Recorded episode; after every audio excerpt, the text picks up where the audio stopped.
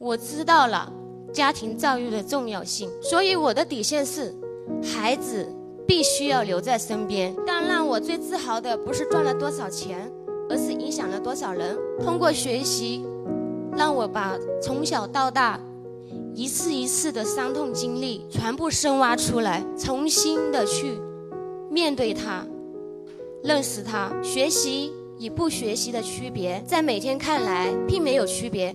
在每个月看来，差异也是微乎其微。但过三年再来看的时候，那就是层次上的分野；过十年再看的时候，已经是一种人生对另一种人生不可企及的鸿沟。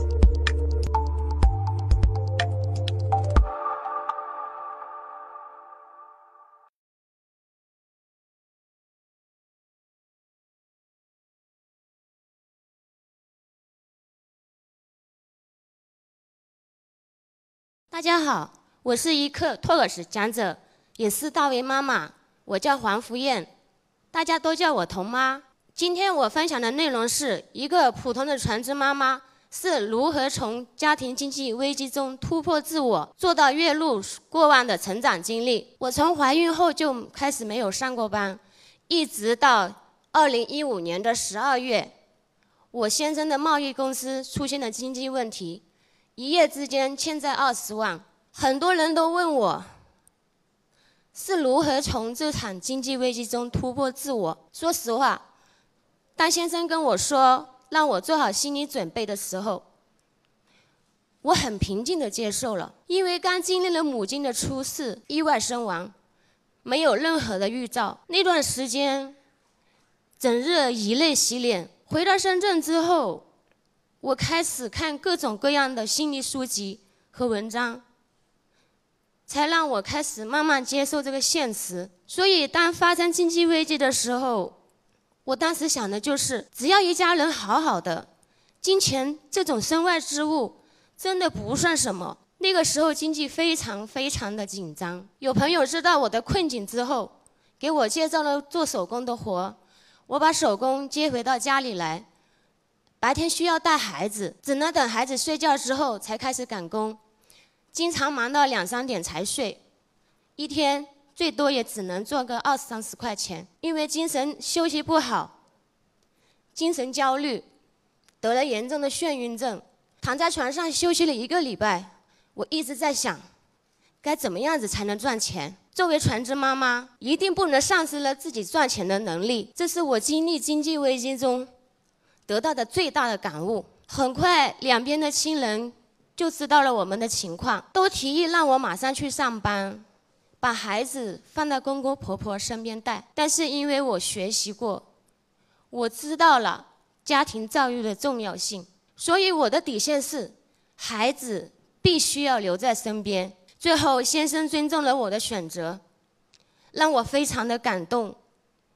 也给了我很坚强的力量。我从结了婚之后才跟着先生来到深圳，没有什么朋友，几乎就是与社会脱轨。正好那个时候我们社区在招募亲子活动的项目，我想尝试突破自己，做一名亲子阅读推广人。于是我报名组织绘本活动，因为第一次特别的紧张，所以。为了能顺利去突破，我选了一本和孩子互动最好的一本绘本《一寸虫》，然后我给自己定好目标：只要我能完整的讲完这本书，我就成功了。不要去想怕别人笑话我讲的好不好。最后，我成功的战胜了内心的恐惧，有了第一次的尝试经验，让我找到了正向感觉。于是我开始给自己创造更多的机会，没有场地，我就选择在公园去组织。通过一次次的锻炼，把我的胆子给练起来了，也越来越自信。直到我组织第五次绘本活动，我才真正的做到全程放松，轻松的去讲完一本书。同时，孩子跟着我也在慢慢变化。以前他的性格很内向，到现在他的性格越来越活泼，会主动去找小朋友玩，这让我感到特别的欣慰。同时，我开始建立自己的微信群，开始疯狂的去学习。深圳的资源特别好，各种各样的讲座免费的可以去听。我听完之后回来，我开始尝试在我的微信群里面去语音分享，同时带着孩子一起在群里面去分享绘本。最后，我得到了大家的信任和认同，也让我收获到了人生中的第一桶金，九千六百元，第二个月收入一万八，让我非常非常的激动。因为从我出社会以来，我的工资最高只拿过三千元。我把这些经历写出来，发表了一篇文章，同样得到了很多人的关注，让我更加的确信自己的选择是非常对的。但让我最自豪的不是赚了多少钱，而是影响了多少人。首先，我影响了我的先生。从开始，他不赞同我去买绘本。但是慢慢的，他看到了孩子的变化，阅读习惯越来越好，他开始参与进来，并且陪孩子一起去看书。我把他们的看书的照片发到了朋友圈和群里去阅读打卡，吸引了很多一直在观望中的妈妈参与进来打卡。特别是有很多的妈妈，从开始不舍得给孩子去买绘本，到现在跟我一样，给孩子买各种各样的绘本。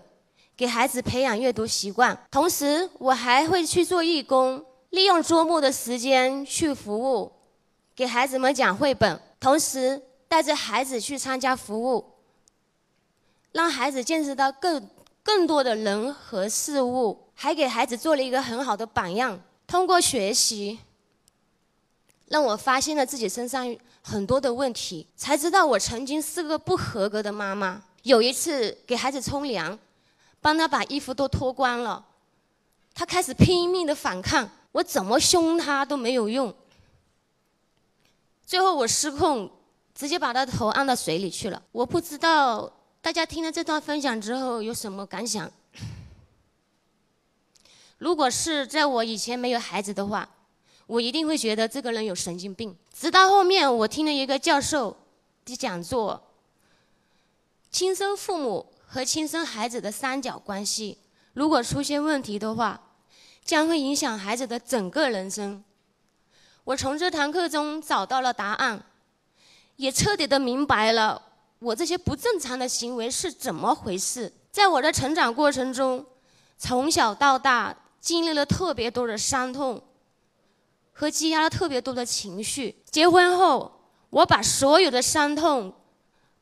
都带给了我最亲的人，特别是有了孩子之后，我更加容易失控，因为孩子是弱小体，他没有任何能力来反抗。通过学习，让我把从小到大一次一次的伤痛经历全部深挖出来，重新的去面对它，认识它，才慢慢的把它放下。开启了我的幸福人生。最后引用一位教授经常说的一句话：“学习与不学习的区别，在每天看来，并没有区别；在每个月看来，差异也是微乎其微。但过三年再来看的时候，那就是层次上的分野；过十年再看的时候，已经是一种人生对另一种人生。”不可企及的鸿沟。谢谢。